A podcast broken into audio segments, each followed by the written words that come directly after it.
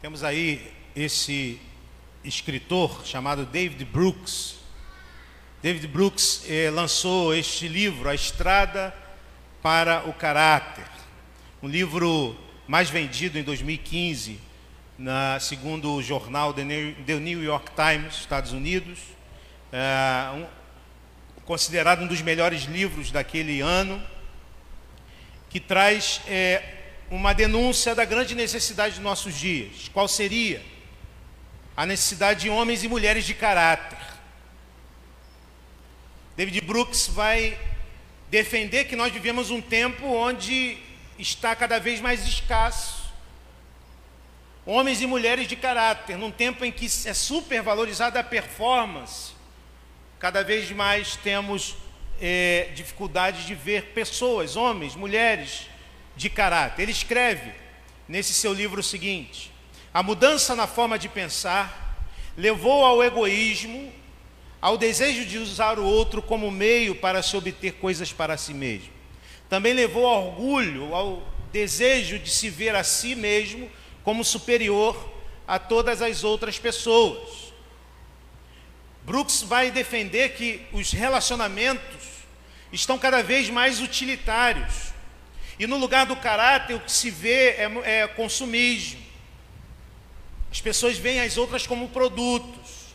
No lugar da ética, no lugar da moral, o que se observa é, é a estética, é a imoralidade, a busca pela riqueza, a busca pela fama e o sucesso a qualquer preço. E segundo Brooks, tem gerado pessoas que investem muito mais na performance e negligenciam o seu caráter. Pessoas que investem muito mais ah, naquilo que é, pode fazer com que, através da aparência, elas consigam é, chegar naquilo que desejam. E negligenciando então o caráter. Isso tem tido reflexos destrutivos em diver, nas diversas áreas da vida, e sobretudo na família. Para a busca de sucesso, pessoas têm negligenciado a vida familiar Tantos pais abandonam suas famílias, suas esposas, seus filhos, em nome da felicidade, em nome do sucesso. Quantas pessoas veem fracassados o seu casamento porque dedicam tempo demais na busca de sucesso profissional, de dinheiro. Uh, Stephen Kent, um articulista, ele nos conta uma história comovente. A história, ele, ele diz que conversava com um amigo, um grande empresário, homem viciado em trabalho. O encontro foi na empresa, já que esse homem não tinha tempo para sair com os amigos, para sair com sua família. E Kenneth sentiu que o amigo não estava muito bem, sentiu que ele estava, é, percebeu que uma lágrima estava é, querendo escorrer do seu, do seu olho esquerdo. E quando ele foi, é, quando eles foram comer a sobremesa, aquele homem então começou a chorar. E Kent escreve o seguinte sobre ele. Ele disse: Minha filha vai se casar amanhã. E disse sem jeito. E só agora a ficha caiu. Eu fui um tremendo de um workaholic, um viciado em trabalho. E agora percebo que mal a conheci. Conheço tudo sobre o meu negócio, mal conheço a minha própria filha. Dediquei todo o tempo à minha empresa e me esqueci de me dedicar à família. Kenneth escreve dizendo que ele voltou para casa arrasado e por meses ele lembrava dessa cena. Por ver, por meses ele sonhava com esta cena e ele prometeu a si mesmo e a sua esposa que nunca aceitaria seguir uma carreira assim. E ele diz que colocar a família em primeiro lugar não é uma proposição ética tão óbvia, tão trivial, nem tão aceita por aí. Colocar a família em primeiro lugar não é algo que esteja na moda.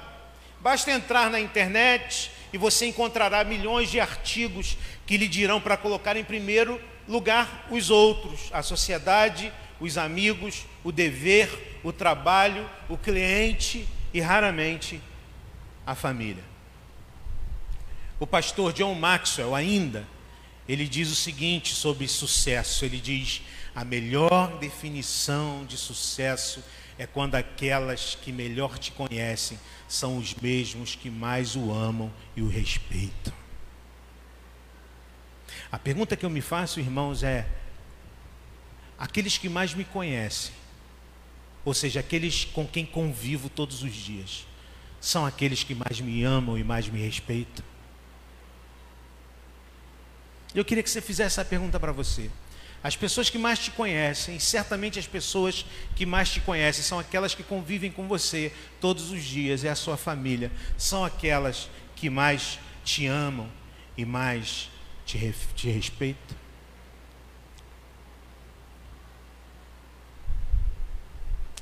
A lição número um, irmãos, do discipulado, a lição número um da nossa caminhada com Jesus, não é sobre como falar em público.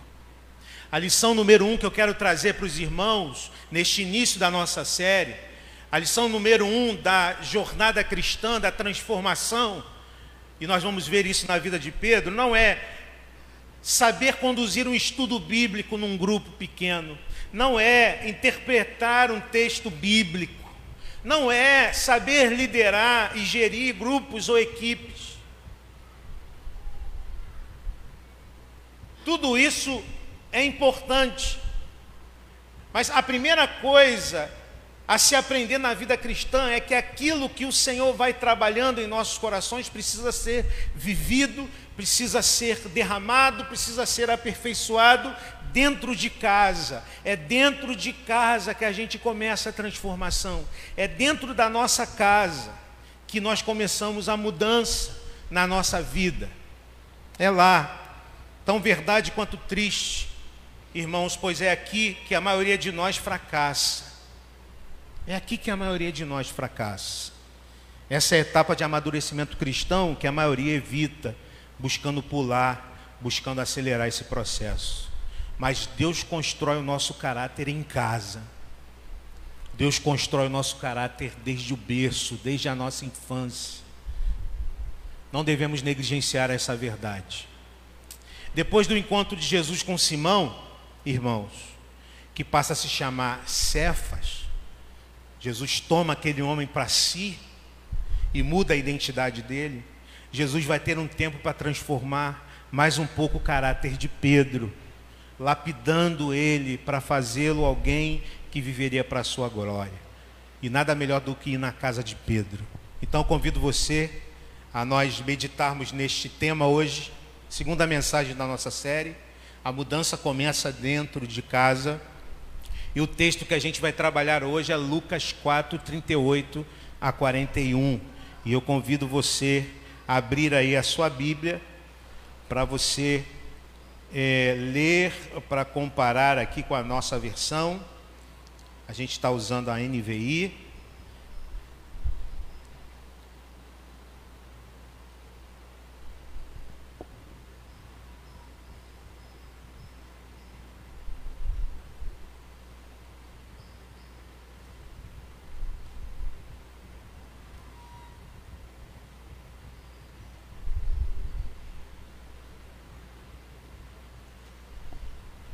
Diz assim um texto bíblico. Jesus saiu da sinagoga e foi à casa de Simão. A sogra de Simão estava com febre alta e pediram a Jesus que fizesse algo por ela. Estando ele em pé junto dela, inclinou-se e repreendeu a febre que a deixou. Ela se levantou e imediatamente passou a servi-los. Ao pôr do sol, o povo trouxe a Jesus todos os que tinham vários tipos de doenças, e ele os, curou, impondo as mãos sobre cada um deles. Além disso, de muitas pessoas saíam demônios gritando: Tu és o filho de Deus. Ele, porém, os repreendia e não permitia que falassem, porque sabiam, sabiam que ele era o Cristo. É a palavra do Senhor. Amém? Amém.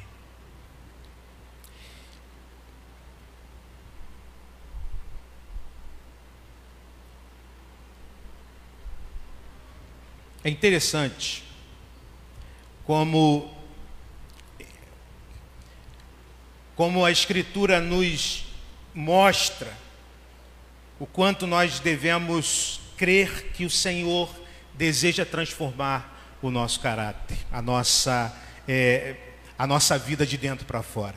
É impressionante como a Escritura está cheia de, é, de textos que falam sobre esta necessidade de transformação. Paulo escreve a Timóteo, na sua primeira carta, no capítulo 3, versos 1 a 7, falando é, da necessidade de homens viverem uma vida diferenciada. Ele diz o seguinte a, a, a Timóteo, seu filho na fé, um pastor que estava pastoreando a igreja do Senhor. Ele diz: Esta afirmação é digna de confiança. Se alguém deseja ser bispo, deseja uma nobre função, é necessário, pois, que o bispo, e ele começa a falar sobre a necessidade da transformação em casa, da transformação que deve acontecer, primeiramente, no seio da família. E ele diz: é necessário, pois, que o bispo seja irrepreensível, marido de uma só mulher, moderado, sensato, respeitável, hospitaleiro, apto para ensinar. Não deve ser apegado ao vinho, não deve ser violento, mas deve ser amável, pacífico, não apegado ao dinheiro. Deve governar bem a sua família, tendo os filhos sujeitos a ele com toda a dignidade. E ele continua: Pois se alguém não sabe governar a sua própria família, e aqui ele volta ao tema da casa e da família, se alguém não sabe governar a sua própria família, como poderá cuidar da igreja de Deus? Não pode ser recém-convertido para que não se ensoberbeça e caia na mesma condenação em que caiu o diabo, também deve ter boa reputação perante os de fora, para que não caia em descrédito nem na cilada do diabo. A Escritura nos mostra em todo tempo que esta transformação, esta mudança deve acontecer ah, primariamente, prioritariamente dentro de casa. Portanto, Pedro nos traz ensina eh, alguns ensinamentos, ou a vida de Pedro nos traz alguns ensinamentos sobre este tema. Jesus, depois de ter o um encontro com o Simão, e de transformar aquele homem, mudando o seu nome. Nós vimos semana passada que a mudança de nome que Jesus traz, como fez com Jacó, simboliza esta, este fato de que Pedro não pertence mais a si mesmo, que Pedro já não tem uma vida de autonomia, de que Pedro não é mais alguém que, segundo a sua herança adâmica, vive a partir dos seus próprios desejos e necessidades, mas que agora e a partir de agora, sendo renomeado, Jesus Cristo é Senhor da sua vida. Este é o significado da mudança de nome, como o próprio Deus fez com Jacó.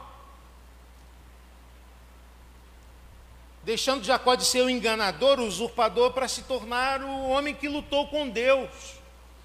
E agora Pedro, que se chamava Simão, agora recebe um novo nome. E a partir daqui ele precisa viver uma vida de transformação. Jesus irá transformá-lo. É assim que acontece conosco. Quando nós nos encontramos com Jesus Cristo, Ele nos chama, Ele muda a nossa identidade. Passamos a ser dele, passamos a viver para Ele. Agora, essa transformação não é da noite para o dia, mas é um processo. Um processo muitas vezes lento, um processo com muitas lutas e dificuldades. Nós vamos ver ao longo dessa série que Pedro vai passar por dificuldades, por lutas, por situações difíceis, onde ele vai aprendendo a se entender e perceber, e perceber o propósito de Deus para a vida dele, até se tornar um homem intrépido na pregação, o líder da igreja, de que Lucas nos fala em Atos, no livro dos Atos dos Apóstolos. Mas, irmãos, essa mudança precisa começar dentro de casa. Essa mudança precisa começar dentro de casa. Um dos problemas que vivemos na nossa sociedade e nas igrejas de uma maneira geral esta vida, uma, esta religiosidade vazia e oca que tanta gente vive. De achar que ser crente é simplesmente vir à igreja, participar dos ritos, participar da vida comunitária e ser ali no ambiente da igreja alguém é, com, uma, com uma vida exemplar, mas pessoas que quando chegam na sua casa ou vivem sua, no, no, seu lar, são pessoas é, extremamente hostis, são pessoas é, agressivas, são pessoas é, é, egoístas.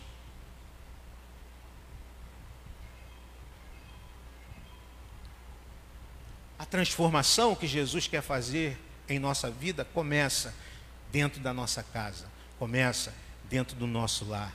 E o texto então nos traz algumas lições que eu quero compartilhar com você. A primeira delas é: dentro de casa nós aprendemos a servir. Dentro de casa nós aprendemos a servir. Veja o que acontece. Jesus sai da sinagoga e parece que esta sinagoga era bem próxima da casa de Pedro. Algumas tradições antigas falam sobre isso. Jesus é um judeu. Jesus é um bom judeu que está no sábado na sinagoga para ouvir a palavra. E quando sai da sinagoga, ele resolve ir à casa de Simão. Simão Pedro, aquele a quem ele conheceu, aquele quem ele chamou para ser seu discípulo. Jesus entra naquela casa. Irmão, Jesus entra naquela casa para servir. Jesus entra naquela casa para o serviço. Ele entra naquela casa e é, ele fica sabendo então que a sogra de Pedro, a, a mãe de, de sua esposa, está com uma febre altíssima, está passando mal, está enferma. Depois nós vamos falar sobre esta, o que poderia ser este, esta, esta enfermidade, mas ela está enferma. E aquela mulher então é servida. Jesus chega àquela casa para o serviço, para ser servo e para servir. E a mulher é curada.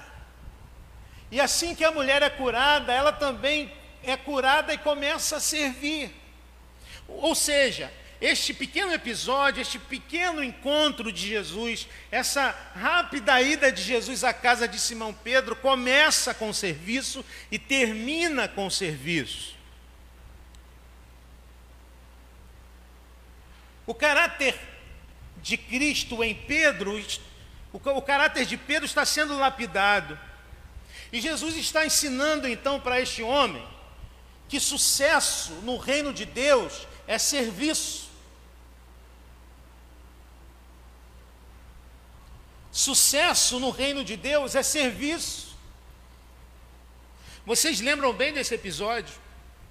Tiago e, e, e João estão diante de Jesus e dizem para Jesus: Jesus, quando o Senhor estiver no seu reino, sentado no seu trono, permita que nós sentemos à sua direita e à sua esquerda. Esses homens pensam segundo a lógica do reino de César. Qual a lógica do reino de César? Quanto mais poder, mais sou servido. Essa é a lógica do reino de César. Essa é a lógica da nossa cultura. Nossa, na nossa cultura, as pessoas pensam assim: sucesso, um homem ou mulher de sucesso é um homem ou mulher que consegue muito dinheiro, que consegue uma posição social privilegiada e passa então a ser servida. O sonho do brasileiro é ganhar na loteria, para nunca mais trabalhar para ninguém.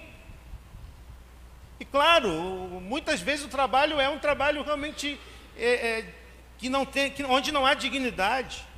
E eu reconheço que vivemos num país onde muita gente trabalha sem mínima dignidade.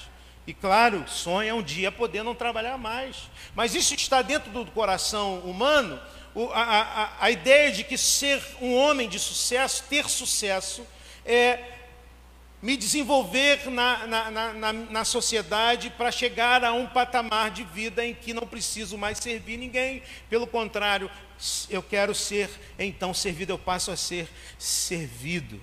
O que Jesus vai ensinar a João e Tiago naquele episódio é, é, é o seguinte: os líderes, os governantes deste mundo é que pensam assim, mas no meu reino é diferente. E Jesus diz: o maior, o maior dentro do reino de Deus é aquele que serve. Portanto, Jesus está ensinando a Pedro, que é um homem que está sendo lapidado e transformado, dentro da sua casa, que sucesso é servir. Um homem de sucesso, uma mulher de sucesso, segundo a Escritura, é um homem que está disposto ao serviço. É um homem ou uma mulher que não se prendem ao egoísmo, ao individualismo, mas que se colocam na, à disposição do Senhor para abençoar a vida das pessoas. Foi isso que o próprio Jesus fez quando lavou os pés de Pedro. E certamente nós vamos chegar nesta, neste, neste texto em algum momento. Então, o Senhor está transformando o caráter de Pedro. E está dizendo: isso deve começar em casa. Devemos exercitar o serviço, e isso deve começar dentro de casa, dentro da nossa casa, na nossa família. Porque muitas vezes nós servimos aqui na igreja, mas servimos tão somente para as pessoas verem que nós somos pessoas piedosas. Mas dentro de casa nós não temos nenhuma disposição em abençoar e em servir ninguém, queremos somente ser servidos. Jesus está dizendo não, isso deve começar dentro da sua casa. Jesus chega, quando chega à casa de Pedro, fez, ele fez muita coisa durante aquele dia. Jesus não estava tranquilo, Jesus não estava descansado. Aquele dia tinha sido um dia muito difícil para Jesus. Olha o que diz o pastor luterano Richard Lenski sobre o que Jesus fez naquele dia, olhando os evangelhos. Ele faz uma interessante, um apanhado, olhando os evangelhos, do que aconteceu naquele dia. Ele diz: era sábado, e pela manhã o Senhor Jesus pregou o sermão do monte. De lá ele realizou algumas curas pelo caminho até a sua chegada em Cafarnaum. Entrando na cidade, foi para a sinagoga onde pregou com a mesma autoridade que ele dispunha ao pregar no Sermão do Monte. E perto do fim daquele dia, Jesus se encaminhou para a casa de Pedro, onde ele curou a sogra de seu futuro apóstolo. Não há desculpas para não servir. Não há desculpas para não servir. Alguns de nós, maridos, usamos esta, esta desculpa trabalhamos o dia todo, se bem que as mulheres também trabalham o dia todo, a grande parte delas, mas alguns usam este trabalhei o dia inteiro, então agora eu quero ser servido, né? Ainda bem que a Gleice desceu para as crianças. Trabalhei o dia inteiro, agora eu quero ser servido. Jesus trabalhou o dia inteiro e estava disposto a servir. E algum tempo depois, Pedro vai demonstrar que aprendeu bem esta lição escrevendo as suas cartas, e Pedro vai dizer o seguinte: de do mesmo modo, vocês, maridos, sejam sábios no convívio com as suas mulheres e tratem-nas com honra, como parte mais frágil e coerdeiras do dom da graça da vida, de forma que não sejam interrompidas as suas orações. Não há desculpas para não servir. Jesus nos ensina que a nossa transformação começa dentro de casa. Portanto, é dentro de casa que nós começamos a ser servos, filhos. É dentro de casa que nós começamos a transformação na nossa vida, servindo. Esposos e esposas, é dentro de casa que começa a transformação da nossa vida, sendo servos dentro da nossa casa, no seio da nossa família. Antes de você ser servo dentro do, da igreja, antes de você se colocar à disposição do trabalho da igreja, antes de você se colocar à disposição para ser é, trabalhar nas sociedades, para fazer ação social, por favor, comece dentro da sua casa. Seja servo, seja serva. Dentro da sua casa comece essa transformação por lá. É a primeira lição que o texto nos traz. Dentro de casa, nós aprendemos a servir. O texto ainda nos ensina que dentro de casa nós aprendemos a lidar com o sofrimento. Dentro de casa nós aprendemos a, ligar, a lidar com o sofrimento. Perceba, querido irmão, querida irmã, Lucas era médico. E Lucas, ele descreve de maneira viva a situação daquela mulher. A sogra de Simão estava com febre alta. E pediram então a Jesus que fizesse algo por elas. Dentre as, as possibilidades que nós temos aqui, alguns estudiosos imaginam que ela poderia estar com uma febre provocada pela malária. E aqui, irmãos, é especulação dos estudiosos. Tá? O texto não diz isso, mas vamos imaginar aqui que pode ser isto, ou podia ser isto. A região de Cafarnaum, onde Pedro morava, estava próximo aqui ao Mar da Galileia. Veja ali no mapa, bem próximo do Mar da Galileia. Morava na praia, Pedro, tirava onda. É, e ali naquele lugar haviam ah, pântanos. Né? Daí que esta enfermidade, segundo alguns estudiosos, era comum naquela região, aquele tempo. A febre provocada pela malária, uma doença perigosa que podia levar aquela mulher à morte. Pedro acabou de ter um encontro com o Senhor. Pedro acabou de ter este, viver este momento especial na sua vida, um momento de encontro com Jesus. Ele se sente acolhido, ele se sente amado pelo Senhor. Eles tinham a expectativa de que o Messias viria. Lembrem-se disso. André chegou para Pedro e falou: encontramos o Messias. Vejam que momento especial na vida de Pedro este momento, e que momento especial na nossa vida, aquele momento que temos o um encontro com Jesus, aquele momento que nós percebemos o amor de Deus sobre nossa vida. Quando nós reconhecemos isto, e não só no momento em que temos o um encontro com Cristo, mas em vários momentos da nossa caminhada é assim. Quando nós percebemos que temos um Deus que nos ama, quando nós sentimos a ação do Espírito Santo nos ajudando e nos abençoando, nós nos sentimos felizes. Pedro está assim, vivendo esta realidade. No entanto, de repente, este problema chega, e é assim tantas vezes. Estamos felizes com o Senhor, estamos andando com o Senhor, estamos caminhando e pensando: Ele vai me abençoar, Ele me ama e vai me abençoar. De repente, nós olhamos para a nossa família e percebemos que a casa e o lar é lugar de sofrimento.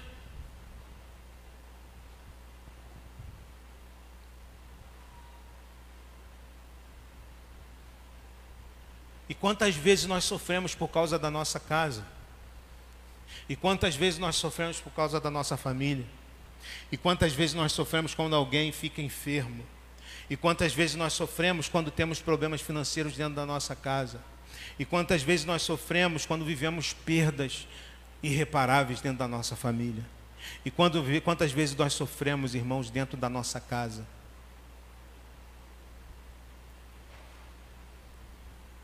E como essas dificuldades têm o poder de tentar derrubar a nossa fé, de tentar fazer com que a gente olhe para Deus e, e duvide de que Ele nos ama mesmo e de verdade.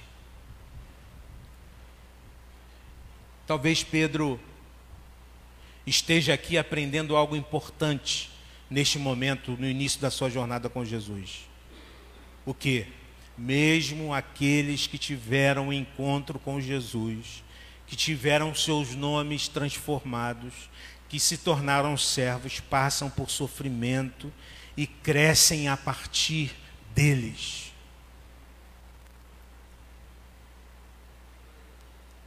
A família é lugar de dificuldade e sofrimento, sim. A gente já falou aqui várias vezes. Quem pensa que vai casar para ser feliz, está sendo iludido. Porque o casamento não traz felicidade, Zezito. Sei que a dona Adélia chegou ali, você ficou todo animado. Mas o casamento não traz felicidade. O casamento, pelo contrário, traz uma série de dificuldades. Vivíamos sozinhos, vivíamos com autonomia da nossa vida, andávamos em casa e fazíamos o que queríamos dentro da nossa casa, De repente, agora eu preciso dividir a minha vida com alguém. Alguém estranho e esquisito. No sentido de que é diferente de mim. E aí começam as dificuldades, as lutas, os problemas, sim. O casamento, então, não traz felicidade, o casamento deve nos trazer maturidade, nos, a, nos fazer aprender a viver e a amar aquela pessoa com quem nós decidimos viver na nossa vida. E as dificuldades vão fazer a gente amadurecer. Por isso que os Zezito, quando Dona Adélia chegou, ele ficou todo feliz ali, porque já estão amadurecidos nessa relação. Já passaram por muita coisa, por muitos problemas, por muitas dificuldades. Porque a família é lugar de sofrimento. Família é lugar de dificuldades. E aí você pensa assim, né, Jaque? Agora, não, eu vou ter um filho. E quando eu tiver um filho, pronto, a minha vida vai virar uma coisa linda. E aí descobre que não, que filho também não traz felicidade. Filho, claro que filho traz felicidade em certo sentido, mas que filho faz a gente sofrer. Que cuidar de uma criança traz uma série de preocupações. De ver o filho doente, e de até mesmo perder um filho é uma coisa terrível, inimaginável. De que a família é lugar de sofrimento, de dificuldades.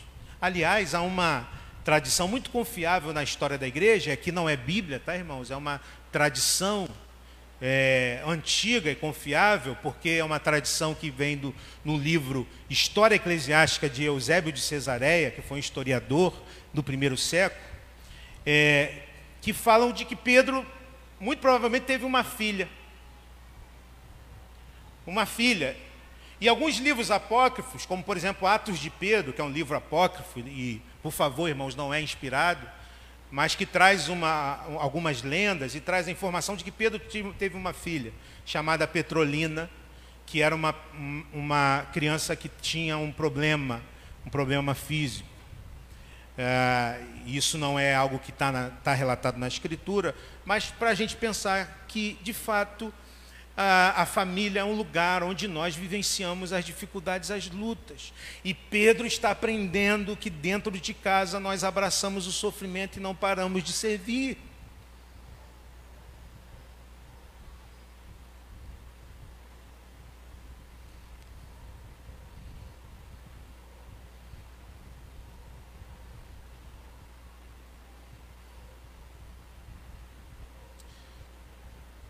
Portanto, irmãos, a transformação começa dentro de casa.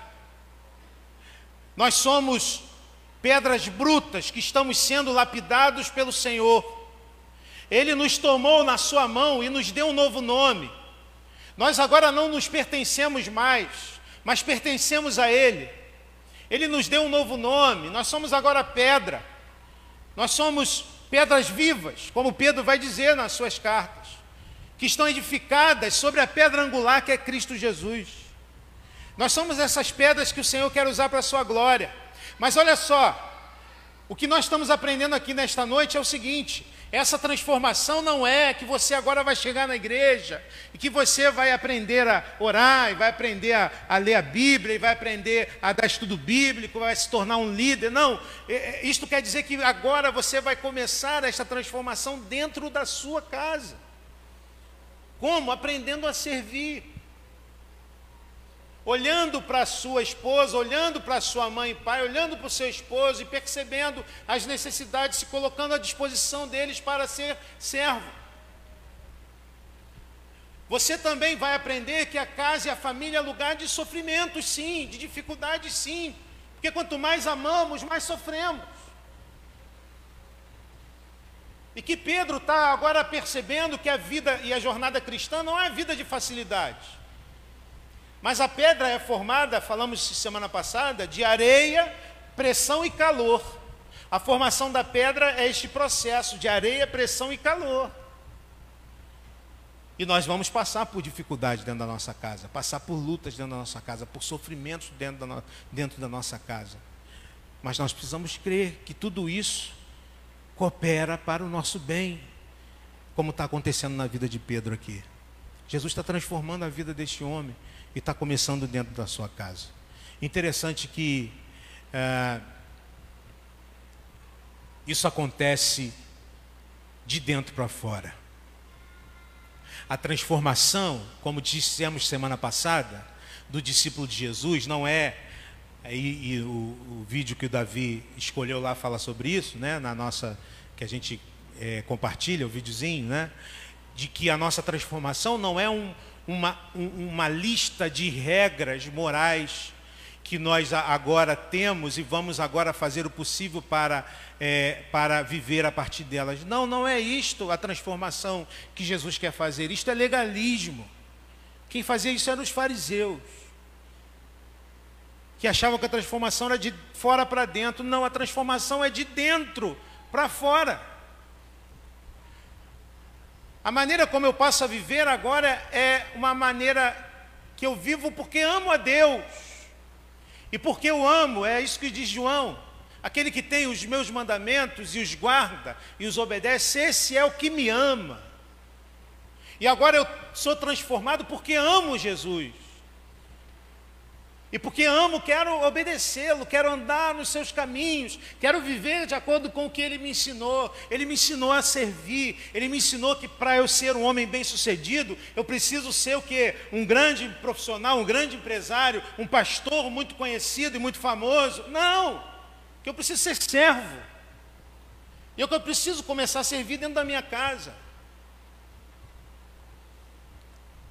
Que eu preciso entender que no, neste processo de transformação eu vou ter passar por sofrimentos, por dificuldades, porque a minha, o meu lar é um lugar de dificuldades. Quanto mais eu amo a minha esposa e mais eu amo os meus filhos, mais eu vou sofrer, mais eu vou passar por lutas quando tivermos dificuldades e problemas, mas que Jesus está presente para é, abençoar e me fazer ultrapassar todas as dificuldades. Mas esse de dentro para fora não é, não é somente do coração para fora, mas também da minha casa para fora. Porque a minha casa deve se tornar o lugar de onde emana esta bênção de Jesus. Veja o que o texto diz. O texto diz que ao pôr do, Jesus curou aquela mulher. E ao pôr do sol, o povo trouxe a Jesus todos os que tinham vários tipos de doença. E ele os curou, impondo as mãos sobre cada um deles. Além disso, de muitas pessoas saíam demônios gritando: Tu és o filho de Deus. Ele, porém, os repreendia e não permitia que falassem, porque sabiam que ele era o Cristo. Essa, essa versão de Marcos me ajuda mais aqui. Marcos, é, citando este mesmo episódio, ele diz que ao anoitecer, depois do pôr do sol, o povo levou Jesus a Jesus todos os doentes e endemoniados. Toda a cidade se reuniu à porta da casa de Pedro. Olha só. Toda a cidade se reuniu à porta da casa de Pedro e Jesus curou muitos que sofriam de várias doenças. Também expulsou muitos demônios não permitia, porém, que estes falassem, porque sabiam quem ele era. A casa de Pedro, por causa da presença de Jesus e por causa da transformação que Jesus está fazendo na vida daquele homem, passa a ser um lugar onde as pessoas onde as pessoas vão ao encontro da cura. É impressionante, interessante perceber isto.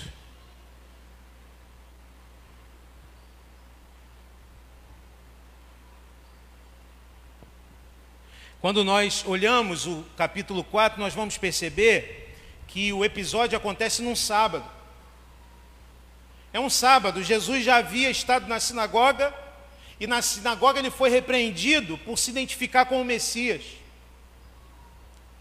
Em Cafarnaum, ele curou um homem possesso na sinagoga e depois foi para a casa de Pedro. Interessante notar que as curas que, vai, que Jesus vai fazer não se realizam na sinagoga, o lugar do encontro religioso. Não é ali que as transformações acontecem, mas acontece na casa de Pedro. Interessante perceber que muitas vezes nós achamos que o lugar da transformação e da cura é este lugar aqui. O lugar do encontro comunitário. E eu não estou dizendo que aqui não deva ser um lugar onde a cura acontece, acontece sim. Mas eu estou dizendo o seguinte: que Deus quer usar a nossa vida e quer usar a nossa casa como um lugar ou embaixada do reino de Deus onde acontece cura, transformação de vida.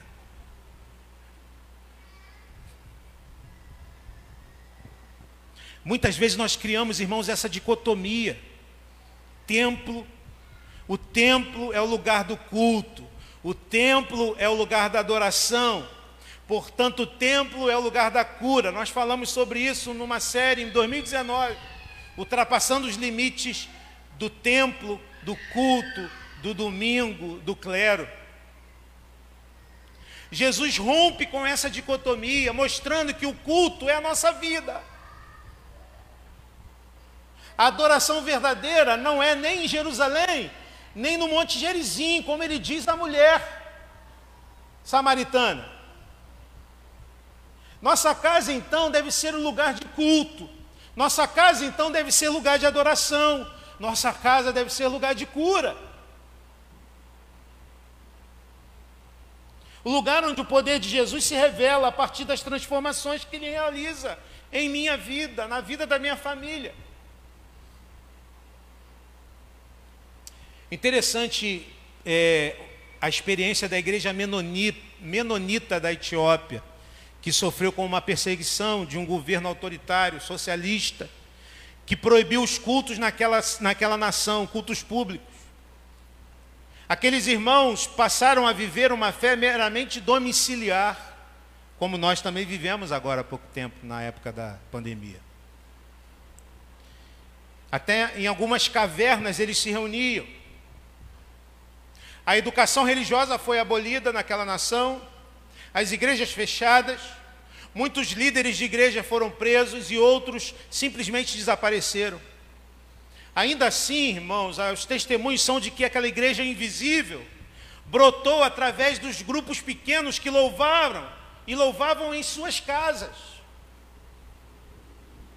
Uma congregação fundada por missionários menonitas deu origem a 40 igrejas invisíveis igrejas nas casas, a partir da devoção domiciliar daquelas famílias, depois que o seu tempo foi fechado. O resultado disso, irmãos, a igreja acabou? A igreja diminuiu? Não. Uma igreja de 5 mil membros na Etiópia tinha agora, ao final do regime autoritário, 114 mil pessoas que não iam ao templo, mas porque as pessoas decidiram que iam cultuar ao Senhor nas suas casas. Que as casas delas seriam o lugar onde o Senhor iria manifestar o seu poder e a transformação na vida deles. E que pessoas seriam ali, iriam à casa daquelas pessoas sedentas de cura e de transformação nas suas vidas também. A pergunta que devemos fazer, ou nos fazer, irmãos, sobre este ponto, de dentro para fora, nosso lar, uma embaixada do reino, é tem sido a nossa casa, tem sido o nosso lar, a nossa relação familiar, algo que glorifica a Deus? É uma pergunta que eu preciso me fazer.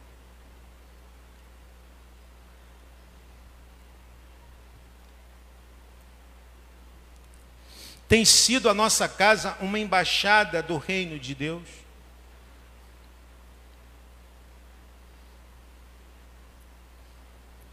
Você conhece a Ludmilla?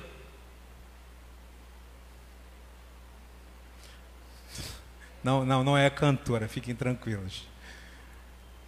Deixa eu te apresentar a Ludmilla.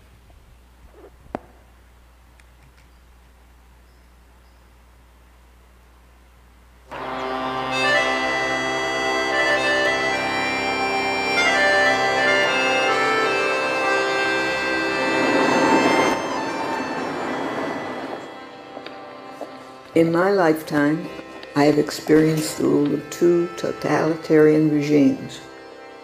One was the German Nazis, and the second was the Russian communists. The Word of God says 366 times, Do not be afraid, do not fear. So we weren't afraid.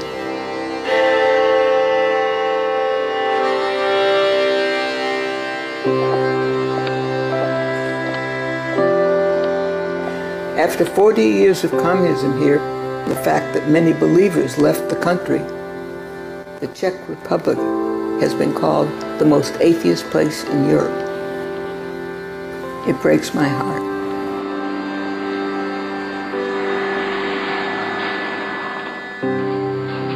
My name is Ludmila Hararova. I'm 82 years old. I have seven grandchildren and five great grandchildren. My husband went to heaven in 2002. The Lord Jesus told me now he is my husband and he wants to continue to use me. He wants me to be his representative, his ambassador. Next to the door of my house, there is a bronze sign that says, the Embassy of the Kingdom of Heaven. My home is an extension of Christ's kingdom. It's a place where people can come and look for help if they're in trouble or have a need. The Bible says the kingdom of heaven is joy and peace in the Holy Spirit. That is the atmosphere I want here at the embassy.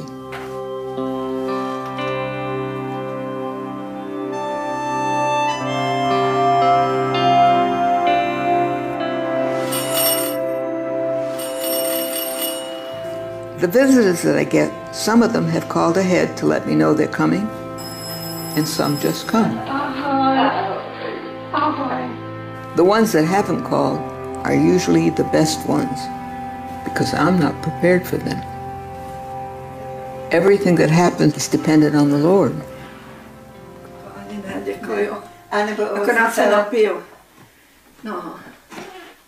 Today, a dear friend came by.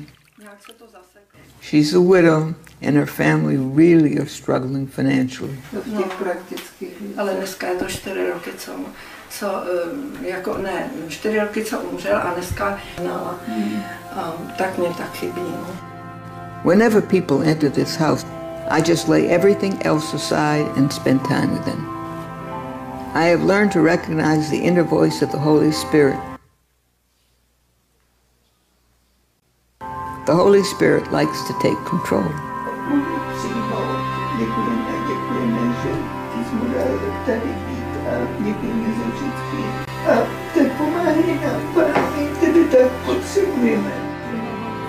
Often I listen to myself and I'll say things I wouldn't even think about.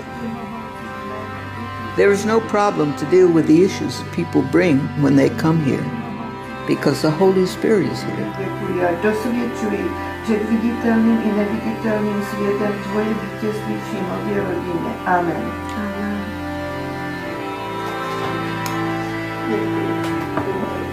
It's an honor for me to be an instrument of God's love and His wisdom every day.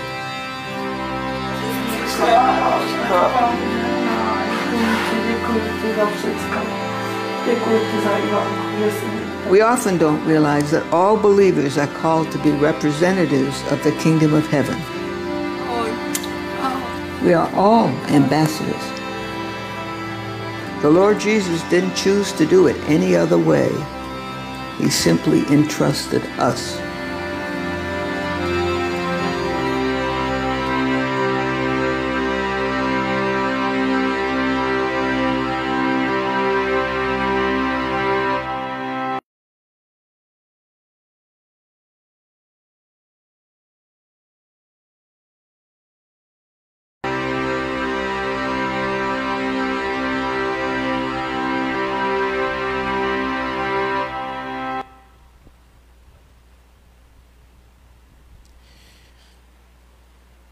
Pergunta que eu faço a vocês: tem sido a nossa casa uma embaixada do Reino de Deus? Que vontade de tomar um cafezinho com a dona Ludmilla.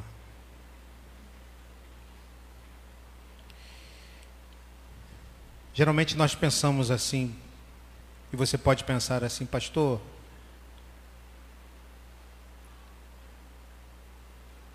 Como posso eu transformar a vida de pessoas? Como pode a minha casa ser o lugar onde a transformação de pessoas acontece? Não posso fazer muita coisa, pastor.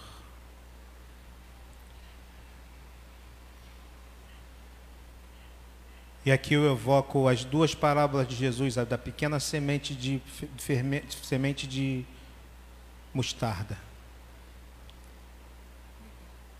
Que o homem pega e lança e semeia. E aquela pequenina semente de, de mostarda, o menor dos menores grãos que existe, se transforma numa grande árvore frondosa, onde as aves encontram descanso. Ou o reino de Deus é como aquela mulher que pegou o fermento e misturou na massa. E um pouquinho de fermento misturado na massa levedou toda a massa e transformou toda a massa.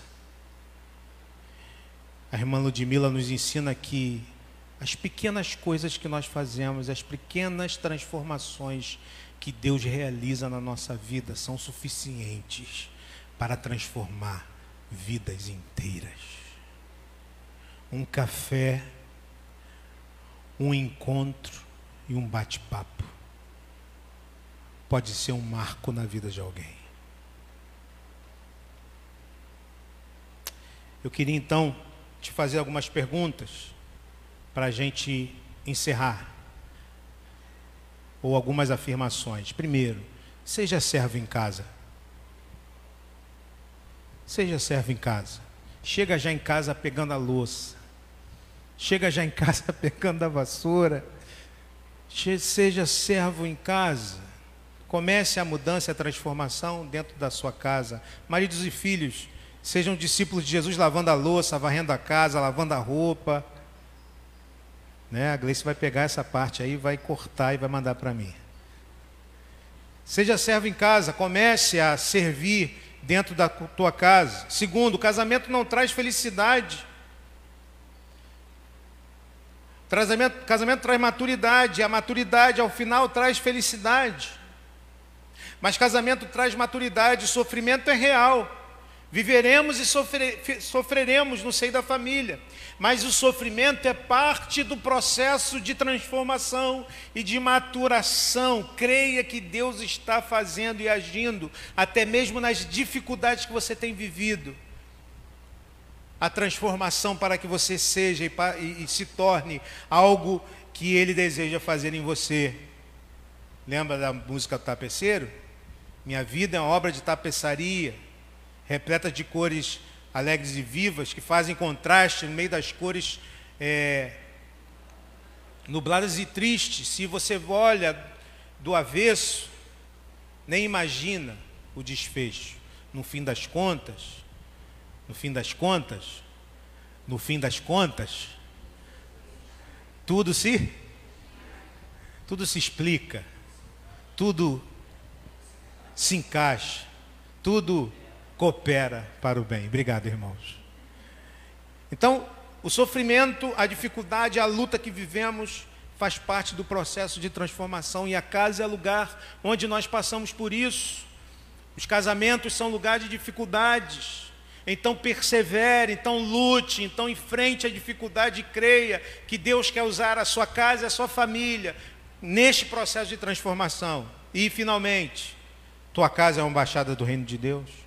Faça da tua casa, faça do teu lar, faça da tua família um lugar onde o poder de Deus se manifesta, lugar de cura, lugar de transformação, lugar de é, libertação. A sua casa pode ser este lugar, assim como foi a casa de Pedro, onde as pessoas levavam gente com doença, enfermidade física para ser curado, gente com enfermidade espiritual para ser transformada por Jesus. Amém? Que Deus nos abençoe, que Deus nos ajude e que Deus nos transforme a começar da nossa casa para a glória do nome do Senhor.